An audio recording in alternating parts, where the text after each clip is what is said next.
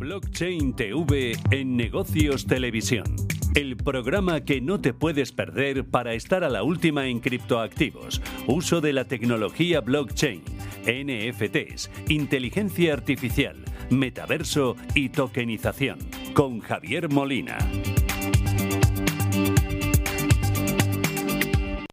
Si quieres entender qué es esto de la Web 3 y cómo prepararse para esa web descentralizada, hoy es el día. Tenemos un completo donde vamos a ver no solamente cómo se pasa, cómo las empresas deberían pasar de la Web 2 a la Web 3, sino también cómo hacerlo creando marca. Tendremos invitados para tratar todos estos temas, además veremos NFTs, también veremos cómo esa red de pagos, de micropagos, Lightning Network, permite utilizar Bitcoin para movernos en estos entornos. Y además tendremos aquí en el plató a Cristina Murgas para hablar de qué talento se necesita en, en todo este ecosistema. Es jueves 22 de junio, esto es Blockchain Televisión, puedes seguirnos en www.blockchaintv.es, ahí tenemos todos los episodios anteriores, todos los podcasts. Y como siempre, antes de comenzar, recordarte que nada de lo que aquí digamos constituye una inversión, una invitación a la inversión, son solo opiniones, empezamos más allá de la tecnología y la innovación en tu empresa. Gran Thornton. Hoy nuestra sección de actualidad de noticias la tenemos con Susana Rodríguez. Susana, ¿qué tal? Hola, ¿qué tal, Javier? Susana, que es profesora de blockchain en el Instituto de Empresa University. Susana, te toca a ti contarnos cuáles son esas noticias que más han captado tu atención. ¿Qué debemos mirar en este entorno de los activos digitales? Bueno, oh, Javier, eh, pues mirad, si te acuerdas, la pasada semana acabamos todos con este terremoto provocado por la SEC cuando denunció a Binance y a Coinbase. Em, y inmediatamente lo que he hecho ha sido repasar el resto del planeta y lo que te traigo es un poco sobrevolando qué está pasando, cómo entidades financieras del mundo tradicional eh, están pensando lo contrario a la SEC, están apostando por el entorno cripto. Empezamos con el mayor fondo de inversión del mundo, que es BlackRock, que como sabes ya ha hecho esa solicitud para poder tener ese fondo de Bitcoin eh, al contado, ese ETF de Bitcoin al contado al cual le están siguiendo grandes otras corporaciones como Wisdom, como Fidelity, está Invesco también detrás de obtener esa primera licencia. Recordemos, Javier, que ya ha habido alguien que intentó solicitar eh, poder lanzar este ETF. La SEC se lo impidió en marzo, yo creo que fue Grayscale, pero en este caso eh, tenemos a BlackRock que está yendo apoyado por Coinbase y con BNI Melon, para ver si se consigue. Por lo tanto, como te decía, están estas entidades financieras un poco pensando si vemos la posibilidad de incorporar las criptomonedas dentro de nuestras carteras y por eso están, como te decía, tanto Wisdom como Fidelity también solicitando ese, poder lanzar ese ETF. ¿Qué ocurre con otras empresas del mundo tradicional, como te decía? Pues igualmente, están viendo la oportunidad de impulsar el mercado de los criptoactivos. Tenemos a Mastercard, que en este caso ha presentado una solicitud de marca registrada para poder ofrecer soluciones de criptografía y de cadenas de bloques de blockchain a sus clientes. Mastercard, sabes que es una de las empresas que más apoya el mundo cripto. De hecho, ya existe una tarjeta que te permite hacer eh, pagos en, moneda cripto, aunque tú estés operando en moneda fiat. Si nos venimos a este lado del mundo, nos venimos a Europa, pues te encuentras, Javier, esta semana con el Deutsche Bank, que está solicitando una licencia de poder hacer custodia de criptoactivos para sus clientes. Se lo está solicitando a BaFin, el regulador financiero alemán.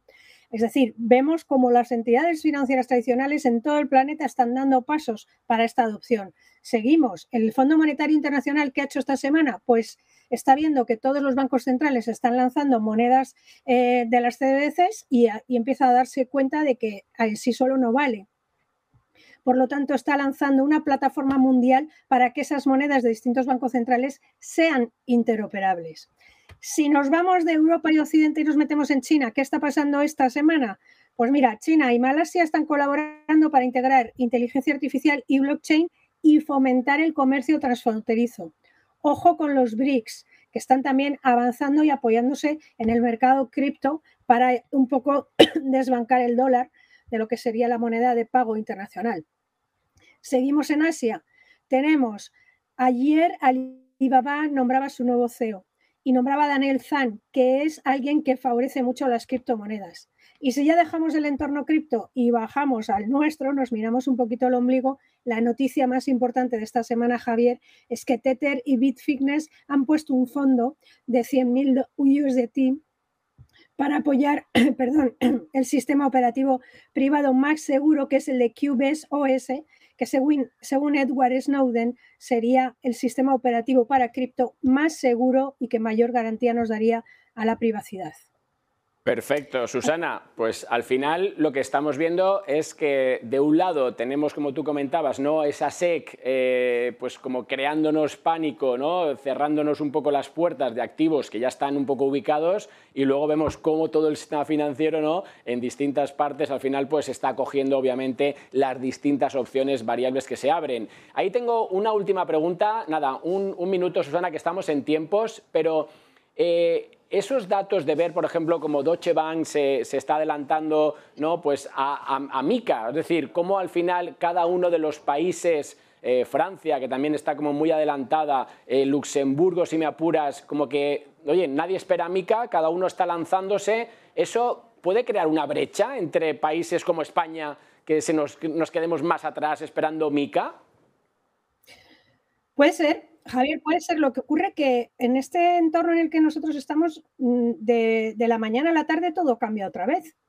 Entonces, yo no, no, pongo, no pondría la mano en el fuego, ¿no? De que España no llegue un momento en el que vea la oportunidad, igual que la vio en el caso de inteligencia artificial, y ahí somos bastante avanzados, pues que en, el caso español también empecemos a entender que, que aquí estamos en un entorno que no solo no va a dejar de crecer, sino yo, a mi juicio y mi opinión personal es, ojo, que muchas de estas entidades que ya tienen una visión clara del mundo cripto están pensando en abril del 24, Javier. ¿Qué pasa en abril del 24? El siguiente halving de Bitcoin. Sí, sí. Volveremos a, ahí está, volveremos a tener ese cambio de oferta y demanda. Totalmente. Muchas de estas noticias pueden estar asociadas a que estos profesionales ven ahí la oportunidad de empecemos a prepararnos, hay que estar ya para aprovechar eh, ese halving y estar bien posicionados entonces. Pues aquí lo dejamos, Susana Rodríguez, muchísimas gracias y hasta la próxima. Gracias a vosotros, adiós. Conectamos ahora, vamos ya a meternos en todo este mundo NFT, en todo este mundo Web3, lo hacemos con Velobaba. Vamos para allá.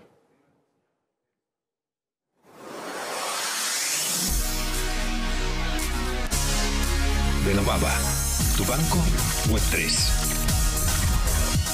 lleva las finanzas tradicionales y activos digitales al máximo nivel. Y saludo a Pau Roch. Pau, ¿qué tal? Muy bien, buenos días. Pau Roch, que es CEO de Velobaba. También nos acompaña Sergi Candel. Sergi, ¿qué tal? Muy buenos días, muy bien. Aquí, gracias por, la invitación. Nada, que es CMO y también cofundador de X-Hype. Luego lo vamos a ver. Vamos a integrar estos dos grandes actores, plataforma descentralizada de experiencias. La tuvimos en Blockchain Radio hace un tiempo. y a Pau, Pau Roch, que ya es un clásico aquí en Blockchain Televisión. Oye, Pau, antes de nada, antes de nada, están pasando muchas cosas. Acabamos de verlo, ¿no? Como de, del lado norteamericano la SEC que nos pone barreras, pero cómo se está lanzando todo el sistema tradicional europeo para adelante. ¿Dónde queda Belobaba? ¿Dónde estamos ahora mismo? ¿Dónde te vas a ubicar? Es apasionante, es muy emocionante. Realmente está pasando lo que ya veíamos desde hace un tiempo, ¿no? Y venimos hablando en este programa contigo. Em, pues Belobaba se ubica donde tiene que estar, en el futuro, y construyendo una aplicación financiera que permita pues hacer todo aquello que promete la Web3 y blockchain, ¿no? Ah, por lo tanto, bienvenido todo lo que es eh, regulación, bienvenido todo este movimiento de grandes players al sector, porque realmente se demuestra que estábamos en lo cierto y que aquí se abre un océano azul maravilloso para desarrollar proyectos como el que tenemos nosotros entre manos, ¿no? un poco cuando, cuando tú tienes que explicar a tus usuarios, a tus inversores, a un poco al, público al cual Velobaba, eh, digamos, dirige toda su oferta, ¿cuáles serían tus tres grandes drivers que me pondrías en esa hoja de ruta que vas a desarrollar? Porque aquí mencionamos muchas veces, ¿no? Pues primero la parte más relacionada con la inversión inicial, luego lo pasamos ahora un poco Web3, ahora está esta alianza con, con, Sergi que vamos a, a comentar enseguida, pero dame tres titulares. Bueno, el primero es el que viene anunciando el blockchain desde hace tiempo, ¿no? Al final, los servicios financieros tradicionales, la banca, los pagos, incluso las inversiones, se harán más accesibles y mucho más eficientes para, todo el mundo, ¿no? Para la gente común, ¿no? Eh, evidentemente va a ser necesaria formación, evidentemente va a, hacer, va a ser necesario proyectos como nuestro, ¿no? Y que se están desarrollando en la Web3, pero realmente yo creo que nuestro titular, que al final lo que vamos a ofrecer es una solución financiera que integra a todos los servicios tradicionales fiat junto con todas las características y todas las ventajas que supone la web descentralizada, los servicios financieros descentralizados y brindar esta oportunidad de inclusión financiera incluso a nivel mundial, ¿no? Ah, cosa que hoy en día pues parece más difícil, ¿no? Al final es descentralización, autonomía y dar más capacidad de gestión financiera a las personas. Aquí es cuando ya, Sergi, te doy un poco la voz. Oye, cuéntanos, recuérdanos ese primer marketplace descentralizado? ¿Qué hacéis desde X-Hype? Muy bien, tú lo has dicho. Bueno, X-Hype al final estamos destinados a, lanzar el, primer marketplace con pago 100% descentralizado, ¿no? Al final donde los usuarios van a poder realizar compras completamente anónimas. Para nosotros esto es, es importante, es lo que llamamos el Zero Data, el Zero Data Concept, ¿no? Al final la plataforma está diseñada para proporcionar un entorno seguro eh, y privado para, todos los compradores, ¿no? Eh, yo recuerdo que hablábamos de esas experiencias ¿no? que uno podía adquirir en vuestra plataforma. Eh, ¿Qué tenéis también, por un poco ahora acabar de unirlo con, un poco la alianza esta con, con Velobaba, pero cuál es vuestra paleta de oferta? Bueno, al final, la verdad que la oferta que tenemos es eh, bastante amplia. Vamos a tener diferentes verticales. Va a haber una muy enfocada a viajes, a travel. Eh, esa, esa, línea es bastante, es bastante, es una pata bastante importante para nosotros. Vamos a operar prácticamente en 195 países, eh, más de 300.000 hoteles, excursiones, rentacar eh, y va a ser una línea bastante importante, eh, aparte de la de, la de gift Estas dos patas van a ser las, las principales. En cuanto a producto, como te digo, en más de 195 países tenemos producto tanto de viajes, todo lo relacionado con viajes, como de compras más eh, sencillas, como pueden ser gift cards, o comprar en Amazon, Ikea y este tipo de establecimientos, y del sector gaming también, en, en más de 100 países también. Pues ahora sí, Pau, cuéntanos un poco, contarnos los dos Oye, ¿por qué? ¿Cuáles son los objetivos de unir a Velobaba, en este caso, con, con X-Hype? ¿Qué, buscas? Bueno, a ver, los objetivos de Velobaba con este acuerdo están muy claros. Es decir, lo que queremos es consolidar y hacer crecer ambas comunidades, ¿no? Por un lado, aportando por parte de Velobaba esta solución financiera Web3 a toda la comunidad de X-Hype, ¿no? Y por otro lado, que También aporte a toda la comunidad de Velobaba este interesantísimo mercado de productos y servicios descentralizados. ¿no? Al final, desde Velobaba siempre hemos creído que el futuro de la tecnología blockchain pasa por la construcción de alianzas. Eh, ese, es el futuro. ¿no? Y en esta línea, pues trabajando para consolidar este tipo de acuerdos con comunidades tecnológicas y que quieren hacer crecer a su comunidad, a fidelizarla y además ofreciendo estos servicios financieros que les ayude a generar negocios adicionales a la comunidad, ¿no? Por lo tanto, este tipo de alianzas las vamos a ir viendo a partir de ahora, no solo desde Velobaba, sino estoy seguro también desde otros sectores, porque es la clave del crecimiento, ¿no? Totalmente, totalmente de acuerdo. Con lo cual, nada, último minuto también, Sergi, te lo paso a ti. Oye, la importancia de las comunidades, ¿no? Que, tanto lo venimos como comentando dentro de este entorno Web3, de esos servicios descentralizados, de poder pagar con cripto cualquier tipo de experiencia, ¿no? Además utilizando nuestra tarjeta de Velobaba, que es lo que tenemos que hacer al final. Eh, ¿Cómo explicamos a esos usuarios que tienen este mar azul que decía Pau? Porque yo creo que al final, como que estamos nosotros muy bien preparados, pero falta transmitir el mensaje, ¿no? O sea, esforzarnos a, que esas comunidades se abran de una vez, que nos demos cuenta. Yo ya no sé cómo decirlo, cómo, cómo predicar en el desierto, ¿no? Ya, ya. Bueno, eh, la verdad que al final es esa base de, hacer push, de empujar eh, y de no parar. Al final, este tipo de acuerdos, ¿no? Este tipo de cruzar estas comunidades, cruzar comunidad de Belobaba, cruzar la comunidad de Hype, pues hace que eh, de alguna manera le damos al usuario cada vez más posibilidades, ¿no? Dentro de, dentro de la blockchain, dentro de, del Web3, ¿no? Le, le, damos al final una, una variedad de opciones, ¿no? Que, donde el cliente puede escoger, ¿no? En, en, nuestro caso, pues va a poder tener, va a tener la opción de poder comprar, ¿no? De que cualquier usuario desde cualquier parte del mundo pueda, pueda comprar y gracias al acuerdo que tenemos con Velobaba que, y, que, y que dentro de poco se va, va, a ir viendo, va a ir viendo la luz un poquito, pero por ejemplo el tema de las tarjetas que, que comentabas, ¿no? Esto al final es algo, eh, claro. algo muy top y es algo que de cara al usuario pues eh, eh, le beneficia claramente, ¿no? Pues nada, aquí seguiremos contando todos estos pasos. Pau Roch, Sergi, muchas gracias, muchas gracias y hasta la próxima.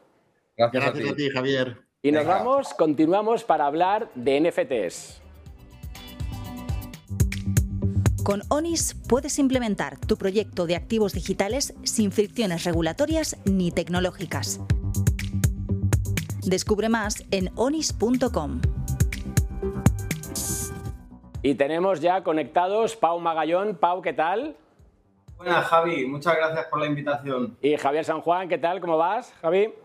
Muy buenas, un placer y lo mismo. Muchísimas gracias por tenernos hoy aquí. Nada, oye, es un proyecto que sabes que venimos siguiendo, que os venimos viendo sobre todo colección NFT y ahora con ese nuevo paso, el ticketing que tanto me gusta, pues no podíamos dejar de unir ambos mundos. Pero empezamos contigo, Pau. Cuéntanos el estado también de colección NFT. También la, la tuvimos hace hace, no sé, muchos meses en, en, Blockchain Radio en aquel momento. Cuéntanos dónde estáis, qué colecciones están sacando, qué te piden ya los usuarios y cómo evoluciona este mercado en el cual parece que los NFTs, ¿no? Habrá que igual llamarlos de otra forma, pero que siguen desarrollándose.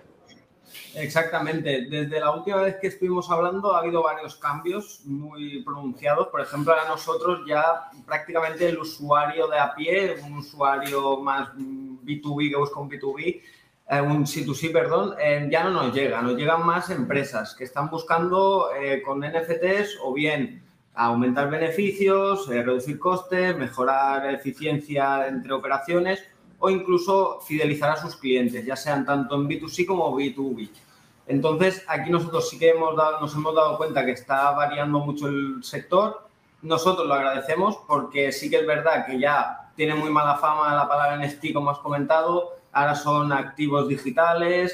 Entonces, a la gente de a pie que no está metida en este mundillo les sigue dando mucho respeto. Entonces, si ya viene de la mano de una empresa gigantesca, como hemos estado viendo últimamente estas semanas, Louis Vuitton, Nike, Puma, da más confianza al usuario final y es, al final también tiran por una vertiente de usar wallets más eh, custodiadas para evitar las fricciones de Metamask, Trust Wallet, que a una persona de a pie le puedas preguntar y no sabrá qué es, por claro. desgracia, entonces ya van por este camino.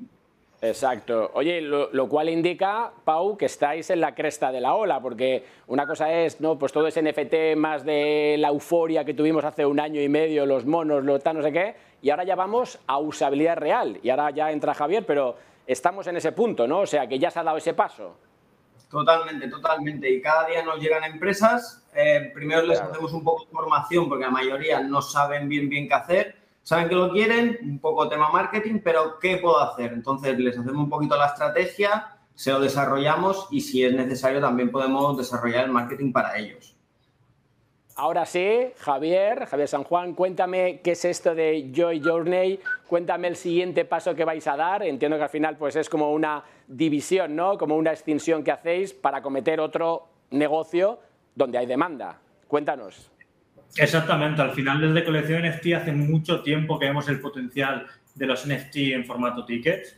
Vemos que podemos eliminar eh, falsificaciones, podemos reducir las reventas ilegales que se hagan desde un marketplace a través de los NFTs, que las empresas y los organizadores de estos eventos se lleven parte de este pastel de estas reventas, que hasta ahora todos sabemos que vendo Bolivic y entrada para el Barça Madrid por 10.000 euros allí esa reventa ilegal que la empresa ni el organizador del evento se lleva nada. Hace mucho tiempo que le estábamos dando vueltas sin meternos, no meternos, desarrollar, no desarrollar, pero hace un par de meses ya decidimos meternos de lleno. Empezamos ya a trabajar en lo que es el concepto de la marca YouJourney y al final lo que va a ser es una plataforma NFT ticketing, pero desde un punto de vista uh, mucho más user-friendly para el usuario. Sabemos, como ha comentado antes Pau, la fricción que hay aún con la web 3 de una manera totalmente descentralizada. Sabemos que al usuario le cuesta mucho lo que estáis hablando anteriormente con Veloa y Xhype, de que aún esas comunidades les cuesta entrar, pero nosotros lo queremos enfocar de una manera en que el usuario vaya a comprar una entrada normal, Eso es. pero realmente toda la tecnología que hay detrás sea parte blockchain, parte web 2, porque aún hay que hacer ese híbrido, es importante, no siempre se puede hacer todo de manera centralizada de momento. Entonces vamos a montar ese híbrido para que el usuario al final realmente disfrute de la experiencia del evento, disfrute del concierto, del partido, de fútbol y que no se complique la vida a la hora de escuchar la palabra criptomoneda, la palabra NFT o la palabra blockchain. Claro. Sí que es verdad que el NFT ticket hay empresas que están trabajando en ello y lo están haciendo muy bien pero nosotros queremos ir un paso más allá. Y es algo que de momento aún no hemos desvelado, ni en June ni en Colección NFT, sino que una vez pasado ese evento, hay que seguir con esa comunidad. Efectivamente. Claro, ahí, está un poco el kit de la cuestión, ¿no, Javier? Ahí está un poco el, éxito de que esto se desarrolle, ¿no? Vale, que nosotros, primero como usuarios, no nos enteremos, que compremos aquí con un QR, lo que hay detrás me da igual, pero que seamos capaces, seáis capaces un poco de transmitirle a esas empresas, que como decía, pues Pau es ahora el que está demandando ¿no? ese servicio, pues vea los beneficios adicionales, ¿no? Cómo mantener esa comunidad, cómo darle servicios extra, cómo al final interactuar, puntos de fidelidad que comentabais, ¿no? O sea, que esa es la clave. Exactamente, porque al final, oye, cuesta mucho llenar un, Santiago Bernabéu, un Camp Nou, son 80.000, 70.000 personas que realmente van a ver una experiencia porque son fans, son seguidores, o un evento de criptos, un evento de blockchain, somos fanáticos de la, tecnología. ¿Por qué pasado el evento dejamos a esos usuarios, a esa comunidad, las dejamos un poco de lado hasta el siguiente evento que empezamos otra vez a enchegar esa maquinaria del marketing y la fidelización? No, pasado el evento, si ya los tenemos con esa entrada, que es un formato NFT, que la podemos, gracias a la, la increíble tecnología que tenemos en blockchain, conectar con otras plataformas, ¿por qué nos damos ese uso continuado y aumentamos el ticket medio, fidelización, campañas de marketing, chat, comunidades? Es ahí la clave. Pues con esto lo dejamos muy claro, ya nos quedamos sin tiempo, a ver si más adelante, cuando ya tengas el proyecto más avanzado, pues ya venís, venís al estudio que siempre he dado como más juego. Pau, Javier, muchas gracias, mucha suerte y aquí seguiremos apostando por vosotros. Hasta la próxima. Muchísimas gracias, un placer, hasta luego. Y vamos a continuar, qué mejor que con Miguel Caballero. Os dejo ya una referencia, Web3 para inquietos. Ahí tenéis donde poder aprender. Ese es un libro que podéis bajaros, compraros directamente. Y vamos ya con Miguel. Tutelus, la comunidad líder donde aprender, invertir y desarrollar proyectos tokenizados. Fórmate en cripto y sube de nivel con Tutelus. Oye, Miguel, no te puedes quejar que hoy te lo he dejado, vamos, en bandeja. Hasta he vendido tu libro y no tengo comisión, por cierto. O sea que dame ahí, mándame unos tuts. Ponte También para que. muchas gracias, muchas gracias. Oye, eh, vamos al, grano. Hoy estamos hablando, ya ves, de Web3, de NFTs, y por eso me, me apetecía traer Lighting, esos pagos, ¿no? Porque muchas veces luego la gente dice, oye, pero al final utilizar ahí es caro, es costoso, no me líes demasiado. Y digo, ostras, el momento ideal para introducir otra vez, ¿no? Explicar las ventajas de Lighting eh, Network, que además tenéis vosotros luego una, un wallet, una herramienta. Dame esos detalles, Miguel. Muy bien. Pues mira, Javier, además ha ocurrido en un momento temporal que ha sido casualidad, pero estas cosas sabes que, al final pues eh, siempre ocurren. Precisamente ayer eh, no sé si lo viste en Twitter, me llamó muchísimo la atención que desde la cuenta oficial del Banco Santander, fíjate de lo que estamos hablando, el Banco Santander, lanzaron un, un tuit y un artículo en el blog del banco sobre Lightning Network. Entonces yo cuando lo vi dije, wow, si el Santander ya públicamente empieza a hablar de estas cosas, eh, parece que no nos equivocamos en su momento cuando hace tres años, pues unos locos, eh, desde Turing Labs, ¿no? empresa surgida en Tutelus, decidimos apostar por Lightning Network. Eh, al final estamos hablando de Lightning Network y alguna otra tecnología parecida. yo me gusta verlo, Javier, como la, la próxima generación de infraestructuras financieras tokenizadas. Hoy en día las infraestructuras financieras que tenemos funcionan, sobre todo en países desarrollados, pero tenemos una gran cantidad de redes distintas para transmitir diferentes cantidades de dinero en distintas formas entre distintos países. Y eso complica mucho la existencia a los ciudadanos eh, en ciertos casos de uso. Por ejemplo, yo no tengo ningún problema para enviarte eh, un Bizum, ¿verdad? Ambos estamos en España, ambos tenemos cuentas en bancos españoles. Pero si resulta que tú, Javier, estás en Colombia, estás en Estados Unidos, estás en Singapur o estás en Venezuela, yo no te voy a poder enviar de una, de una manera tan sencilla no sé, un euro, un dólar, medio dólar, 0,1 dólar, 0,01, o sea, cantidades ínfimas, mm, sencillamente las infraestructuras financieras que tenemos no están preparadas para esto. Entonces, con Lightning Network, que es la segunda capa de Bitcoin, eh, una, tecnología que está por encima de Bitcoin, que aprovecha todas las ventajas, toda la fuerza, toda la seguridad de Bitcoin, nos permite mover satoshis, es decir, unidades de Bitcoin, un euro, 0,1 euro, 0,01 euro, incluso menos, a tiempo real entre ciudadanos de cualquier lugar del mundo, sin restricciones, sin costes y sin, y sin esperas. Estamos hablando de tiempo real más rápido incluso que Visa o Mastercard. Entonces, alrededor de ese tipo de infraestructuras, nosotros estamos construyendo productos. Turing Wallet es un monedero para, para esto, Turing Pay, que es una forma de pago, eh, para aprovechar las bondades de Lightning Network y los ciudadanos podamos mover dinero por fuera, por decirlo así, de las infraestructuras bancarias. Pues ahí, Miguel, para nada, en un minuto para acabar un poco también esta introducción, ¿cómo unimos esas formas de pago, micropagos instantáneas, comisiones mínimas que pues al final se pueden hacer en, esa capa sobre, sobre Bitcoin que comentabas, el Lighting? ¿Cómo lo unimos con el Web3? Es decir, ¿esto va a ser la forma, va a ser la herramienta de poder movernos, de poder mm, pues también hacer esos pagos, esos micropagos? Bueno, al final Web3 es, y, hablo mucho de eso en el libro, como bien sabes, es más una filosofía, ¿no? De, en la manera de, crear empresas, de crear valor y de trasladar valor. Entonces, las infraestructuras financieras tokenizadas, algunas eh, las estamos desarrollando sobre Lightning Network, otras las estamos desarrollando sobre Polygon, pero en definitiva son, son carreteras, son carreteras que nos permiten mover coches, estaciones de servicio, gasolineras, etcétera. Entonces, si creemos que las infraestructuras financieras del futuro van a estar tokenizadas porque todo lo tokenizado es un mejor activo, pues sin duda los que estamos construyendo estas infraestructuras, estas carreteras, tendremos mucho que decir eh, ya no en un futuro, sino en un medio presente. Pues Miguel Caballero, dejamos esa página turinlabs.com, ahí tenéis toda esa información, bajaros ese wallet, al final es sencillo, es fácil no moverse en este entorno y sobre todo se trata de trastear, de entender antes de lanzarse a nada. Miguel Caballero, muchas gracias, hasta la semana que viene. Gracias, un abrazo. Y nos quedamos aquí en el estudio porque tenemos a Cristina Murgas ya disponible para hablar de ese talento, de esa necesidad de profesionales, sector tecnológico y sector de activos digitales. Vamos ya.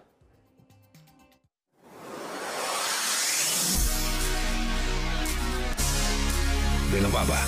Tu banco Web3. Lleva las finanzas tradicionales y activos digitales al máximo nivel. Cristina Murgas, ¿qué tal? ¿Cómo estás? Hola, muchas gracias por invitarme. Que es directora del área pues, de, de comunicación financiera en CUM Comunicación. La semana pasada te me escaqueaste, te mandé mal la dirección, o sea que pido yo perdón, pero te tenemos aquí y lo que quiero, Cristina, es, tú que estás llevando clientes de distinta índole del sector tecnológico, financiero, blockchain, ¿qué demanda de profesionales hay? Bueno, lo más importante es que toda esta transformación digital de las finanzas demanda perfiles híbridos, es decir, que la gente que necesita hacer un rescaling porque estaba formada en, prácticamente profesionales del mundo financiero, lo que necesitan es emprendimiento, necesitan conocimiento y ese conocimiento, pues acabamos de tener a Miguel, que es uno de los principales formadores en España de este nuevo entorno digital de criptoactivos, lo que requiere es pues que se aúne tanto las finanzas como las nuevas tecnologías. Es difícil encontrar una formación que nos permita emprender y conocer la innovación, con lo cual, ¿qué se demanda? Desarrolladores, eh, expertos en ingeniería, que ya España tenía un buen posicionamiento, era como el cuarto país en la Unión Europea con ingenieros, pero es que ahora son ingenieros de datos, científicos de datos.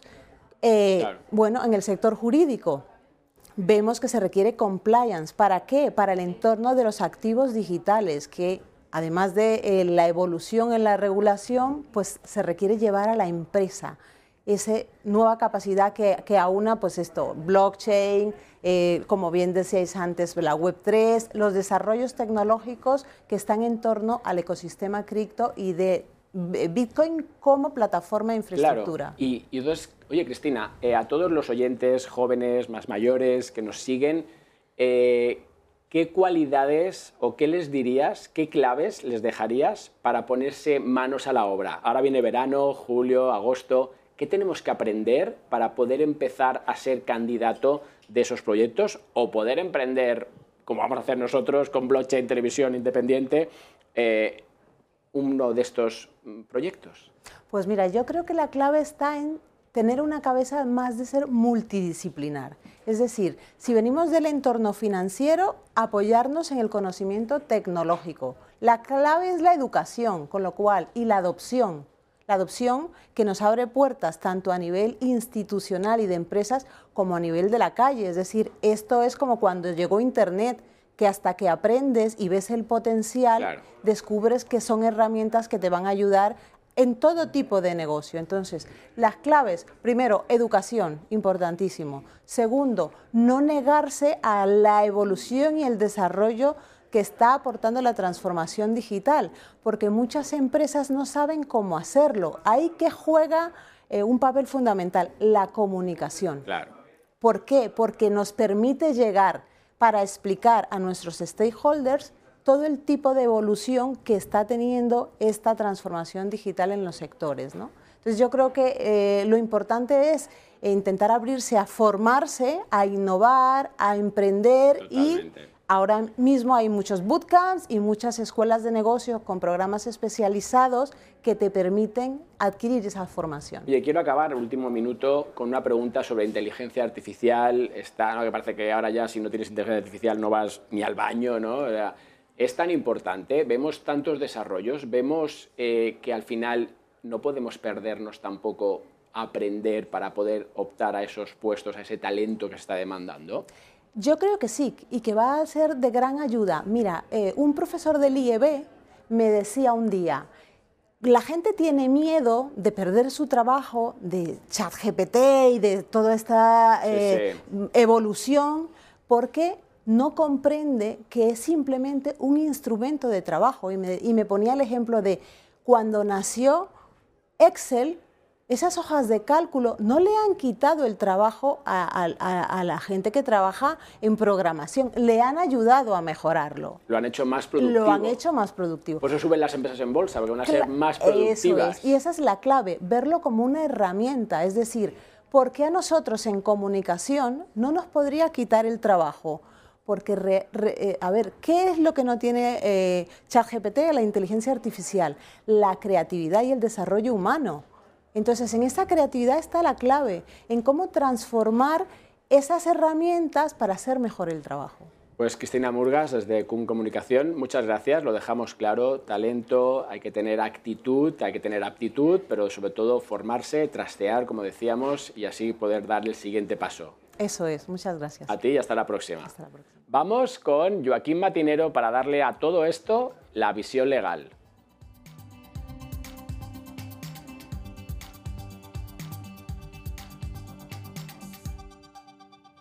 Ponen a Joaquín. Joaquín.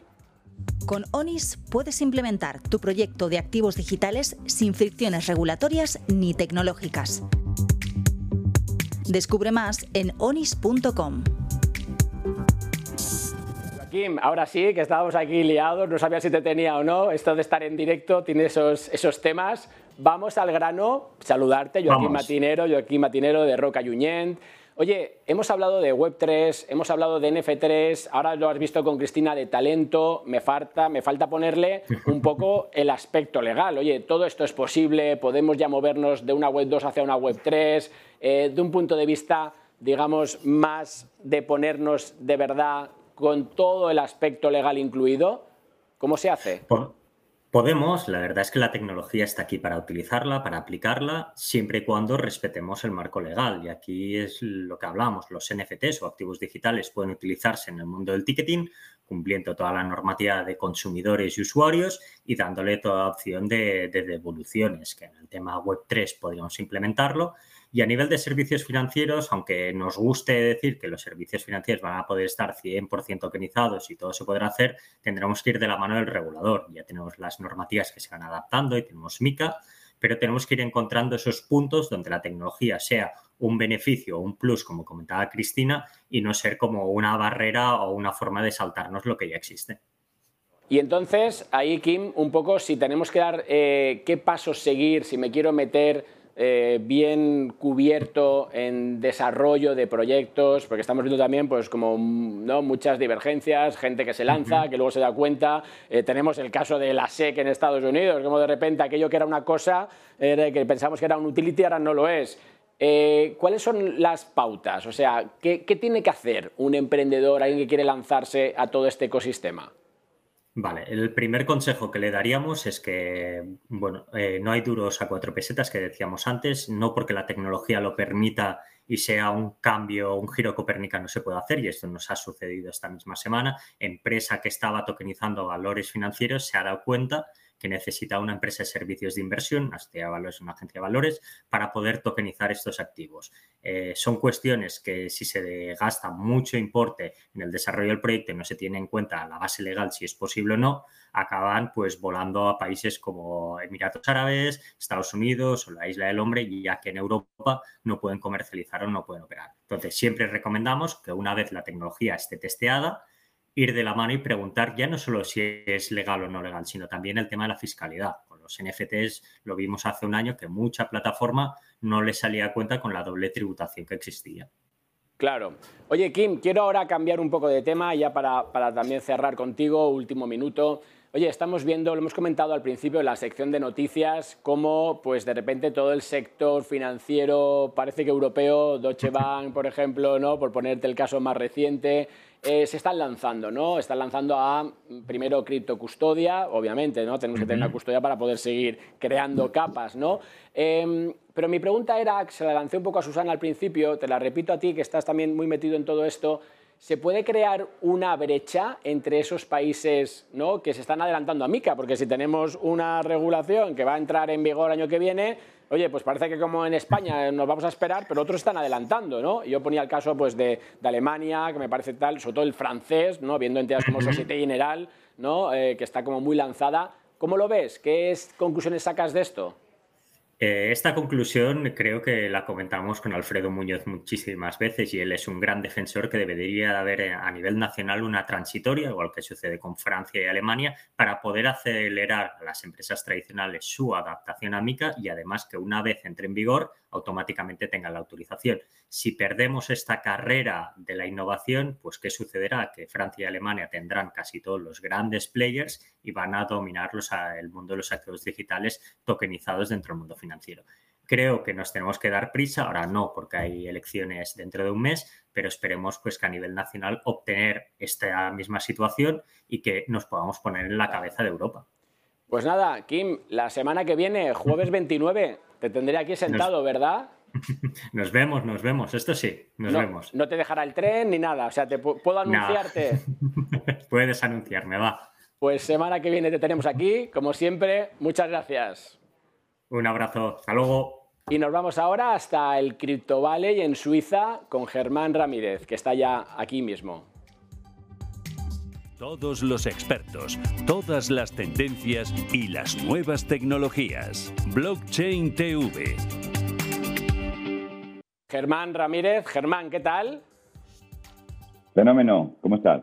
Oye, Germán, que le hemos llamado hoy pues como ese pionero en todo el entorno de blockchain, en lo que es el marketing tan importante, ¿no? El hacer bien las cosas, no solamente tener una idea, sino ponerla eh, en práctica de forma óptima. Y justo quiero empezar por ahí, ¿no? porque publicabas un artículo el otro día donde hablabas de las distintas capas ¿no? que tenemos que, tener en cuenta o deberíamos tener en cuenta a la hora de crear marca. Primero de todo, Germán, un poco cómo ha cambiado el marketing, cómo cambia del mundo físico, clásico, online al mundo Web3.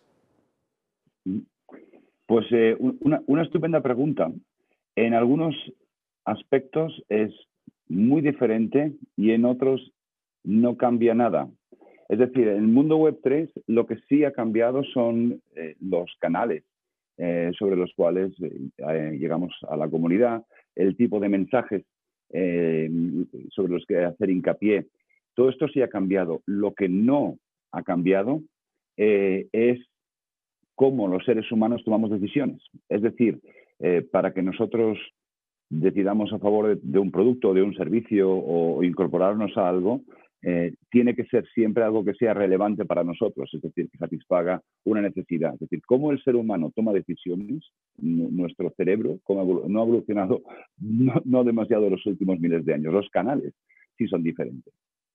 Entonces ahí un poco, Germán, eh, cuando alguien se plantea pasar de esa web 2 a esa web 3, ¿cuáles serían esas capas que un poco comentabas esos pasos, ¿no? Por hacer bien las cosas, estructuras sólidas, porque parece que nos ponemos a vender tokens sin entender pues todo lo demás, ¿no? ¿Cómo lo hacemos? Efectivamente, de lo que ha pecado mucho este, este campo, el, campo blockchain, es que ha creado muchísimo hype, se ha generado muchísimo ruido, ¿no? Con, eh, con mucha prisa y con poca, con poca profundidad.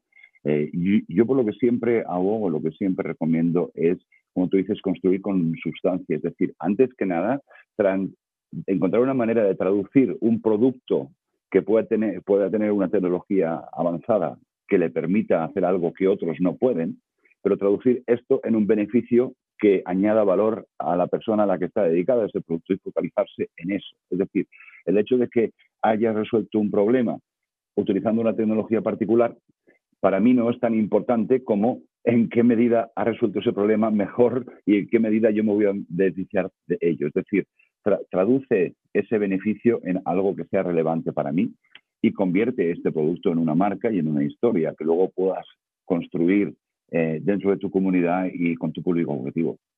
Y ahí, Germán, ahí, Germán la, la siguiente pregunta que me surge es, ¿tenemos los emprendedores tienen las marcas ya establecidas mentalidad web 3, porque esto de darle paso, poder a la comunidad, por muy bien que lo hagamos, si yo no estoy convencido, porque yo soy o bien de la vieja escuela, porque utilizo otro sistema, si quieres, de comunicación, de marketing, ¿cómo lo encajo?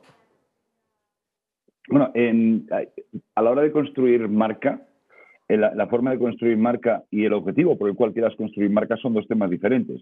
Es decir, muchos de, las, muchos de los, eh, de los eh, proyectos que estamos viendo, de las marcas que se están creando, si pensamos, por ejemplo, en todas las, eh, las bolsas de, de activos centralizadas como Binance, Coinbase, etcétera, estos no son proyectos que estén descentralizados o que estén dando el poder a la comunidad, etcétera. Son grandes empresas financieras que están participando en un nuevo mercado financiero, es decir, y, y no obstante son marcas ellas.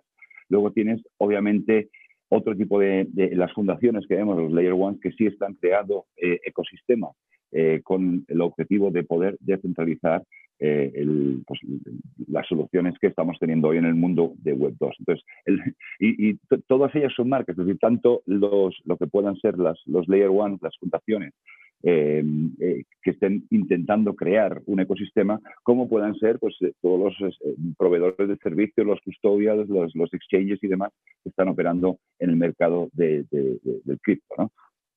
Pues nada, Germán, me quedo sin tiempo, pero quiero que me dejes ese proyecto en el que estás. Hoy lo compartíamos en, en, LinkedIn. Cuéntanos dónde te encontramos. Si queremos darle esa velocidad, tienes 20 segundos. ¿Cómo aprendemos más? Pues eh, poneros en contacto con poneros en contacto conmigo. Eso es lo más sencillo y lo más fácil. Em, y cualquier cualquier tensión, cualquier dificultad que podáis tener a la hora de traducir esa visión tan compleja del mundo cripto en una historia que, que pueda funcionar, pues eh, hablemos de ello. Pues Germán, Germán, muchísimas gracias. Te veo cuando venga, bajes a Madrid, avísanos, nos tomamos algo y seguimos hablando de toda esta revolución que tenemos entre mano y que no nos podemos perder. Muchas gracias, hasta la próxima. Fuerte abrazo, gracias por tenerme.